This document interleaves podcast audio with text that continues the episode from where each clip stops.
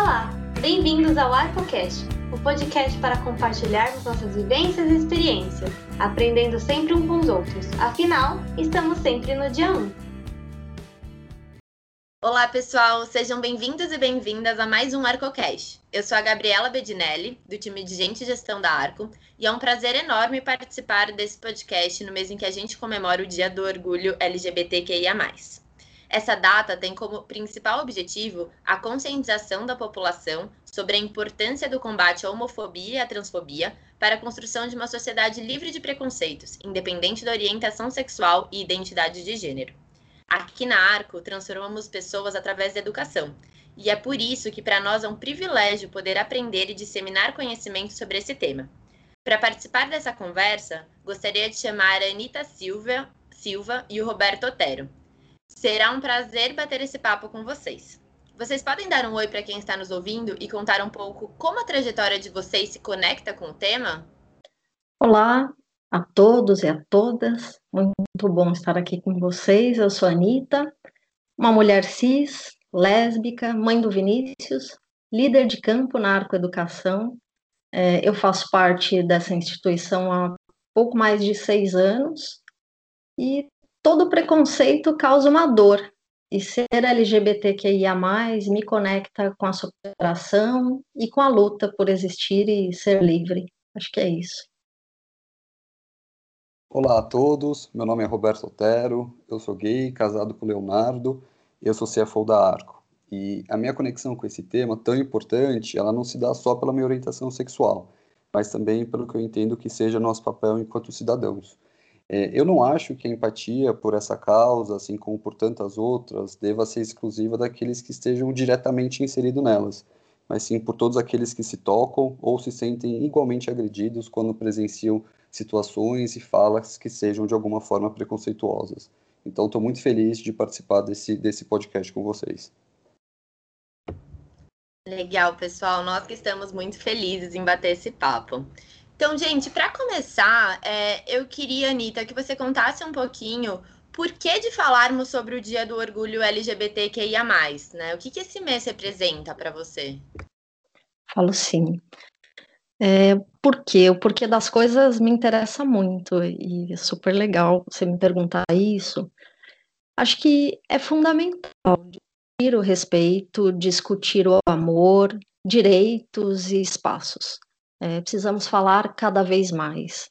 Ter lugares de fala de pessoas que representam temas como o orgulho de ser LGBTQIA. É, a importância de construir realidades inclusivas e mais justas. O que muda na minha vida é ter mais oportunidades para dialogar com diferentes pessoas sobre o tema, acho que é a visibilidade para combater o preconceito numa voz que não é única, que eu não estou só, é, com toda a voz da comunidade LGBTQIA. Acho que é isso. Super legal, Anitta. Obrigada. E aí, acho que também linkando um pouco com isso que você falou, eu queria perguntar, ao longo da, da trajetória de vocês dois, é, e aí, Otero, se você quiser começar, quais situações vocês vivenciaram em que a educação ajudou no combate ao preconceito?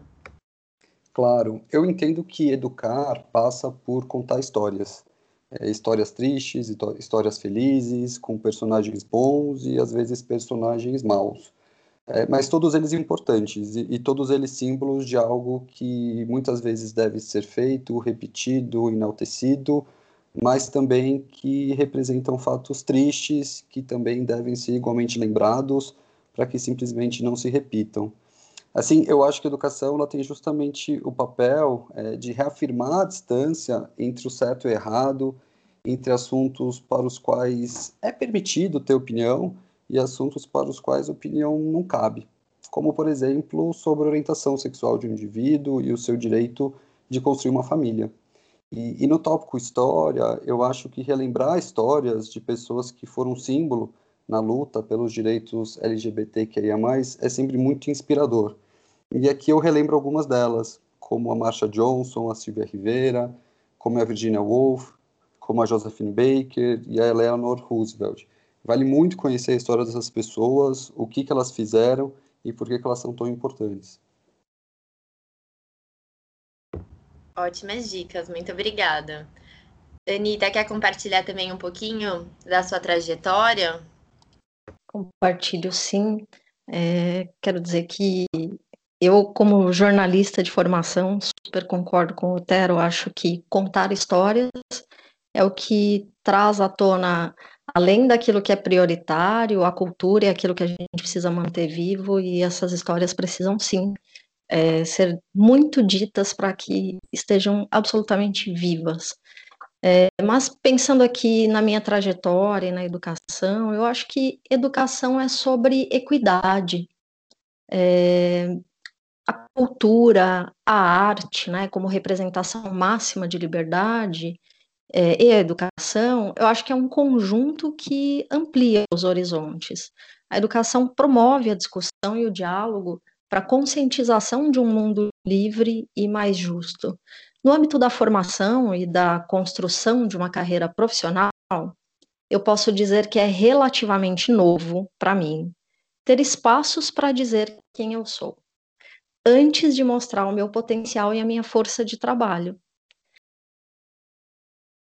Eu posso dizer que a educação é o que me trouxe até aqui, me deu espaços. E hoje estamos aqui, eu posso dizer quem eu sou e só depois falar sobre a minha força de trabalho. Acho que é isso. Muito legal. Super obrigada por compartilharem com a gente né, o relato pessoal de vocês. E aproveitando que a gente acabou de falar de educação, como vocês acham é, que a gente pode falar sobre o tema não apenas no mês do orgulho? O que, que todos e cada um de nós poderíamos fazer para aumentar a diversidade, Otero? Legal. Né? Na verdade, eu acho que até mais do que falar, eu diria que a gente tem que agir de maneira contínua e, e agir pelo exemplo. É, falar é extremamente importante, entendo que, que debater ainda é mais importante, mas agir, dar exemplo, como por exemplo corrigindo falas preconceituosas ou não rindo de piadas que, que muitas vezes são inofensivas para alguns grupos, mas que são extremamente agressivas para tantos outros eu acho que a gente não pode, de maneira nenhuma, relativizar preconceito, nunca, e trabalhar a inclusão de maneira efetiva e muitas vezes até diretiva. E, e nos incomodar, efetivamente, sempre que notarmos que poderíamos ter sido mais abertos, mais respeitosos, mais empáticos. E, e, e, no fim, eu entendo que diversidade ela é meio e ela é fim também para algo muito melhor. Ótimas dicas. É, a gente sabe, né, que é um tema que a gente precisa abordar do dia 1 ao dia sempre, como nos lembrou a Bruna Maia do Facebook, que recentemente fez um papo aqui na Arco. Nessa linha, a gente sabe que mesmo as pessoas mais engajadas na, na causa, às vezes cometem pequenos atos que podem ser ofensivos, muitas vezes por falta de conhecimento. E aí, nessas situações, quais dicas vocês dariam para evitar que isso aconteça? E aí, acho que os dois poderiam falar um pouquinho. Posso começar? É, bom, acho que é feedback, né? A gente precisa dizer as falar sobre isso e dizer para as pessoas é, o máximo que a gente puder e sobre o tema e sobre o quanto isso nos incomoda de alguma maneira, que é o preconceito. Acho que a cultura de feedback que temos aqui na Arco proporciona que façamos intervenções com respeito e com responsabilidade cada vez que alguém reproduzir preconceitos, é, é possível dizer e contar a essa pessoa como você se sentiu. Essa luta é grande e transforma a dor em orgulho. Então, contar um pouco sobre como você se sentiu violentada ao passar por um episódio de preconceito, para quem acabou de ter esse ato, pode despertar a empatia do outro. Acho que é com amor que se combate o preconceito. Acho que dar feedbacks também é se importar com o outro. Sem dúvida, Anitta, eu concordo muito com você. E, e, e eu acho que a gente deveria evoluir para um momento em que a falta de conhecimento ela deveria deixar de ser uma justificativa. É, a informação está por todo lado. Ela está nos livros, ela está na TV, ela está nas situações cotidianas. Acho que basta a gente observar. Mas eu acho também que cabe a, a cada um aqui um exercício interno de reflexão também, de, de colocar-se no lugar do outro. Eu mesmo faço isso. É, eu sou gay, mas eu nasci numa família branca. Eu estudei em colégio particular e, consequentemente, eu tive acesso a inúmeros privilégios que, de certa forma, me pouparam. Eu passei por situações difíceis, sim, inúmeras, incontáveis, mas seguramente menos do que um garoto ou uma garota homossexual em situação de maior vulnerabilidade social. E, e, então cabe a mim ter empatia por essas pessoas, me informar, aprender e, e na forma como eu puder contribuir de alguma maneira.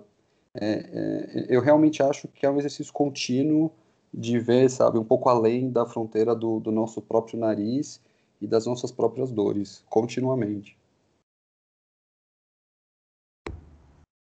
Ótimo, muito obrigada.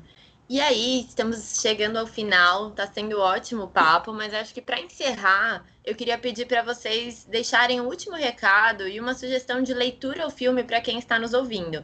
Afinal, né, como com base em tudo que falamos hoje, a educação é a nossa maior aliada para combater o preconceito. Posso falar? É... Bom, tá acabando. Que pena que tá acabando. Passou muito rápido. Isso é sinal de que foi super legal e super produtivo. Sobre filmes, olha, os filmes que me marcaram, eles são filmes um pouco mais antigos, então eu poderia indicar aqui é, Flores Carol, Meninos Não Choram, mas eu vou indicar com bastante cuidado A Garota Dinamarquesa, que, se eu não me engano é um filme de 2016. É, por quê? Porque traz uma discussão importantíssima. É um filme ambientado nos anos 20, conta a história da Lili, que foi uma das primeiras pessoas a fazer a cirurgia para transição de gênero. E tudo isso acontece dentro de um casamento hétero, que eles transformam tudo num baita exemplo de lealdade. Acho que é isso. É um filme também sobre lealdade e é mesmo lindo e sensível.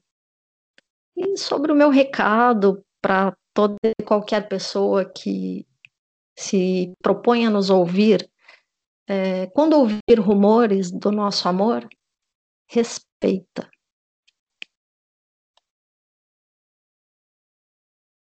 É legal, Anitta.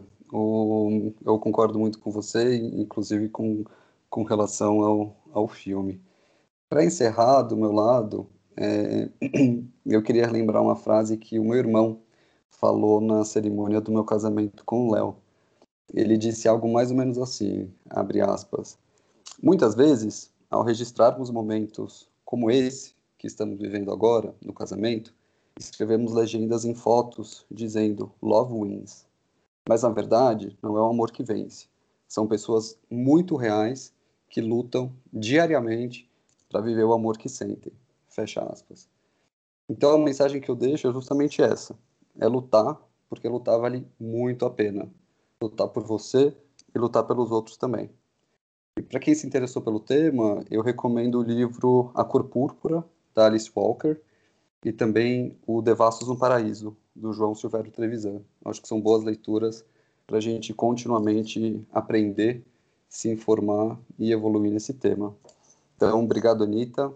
E obrigado, turma Arco. Acho que foi um bate-papo muito bacana.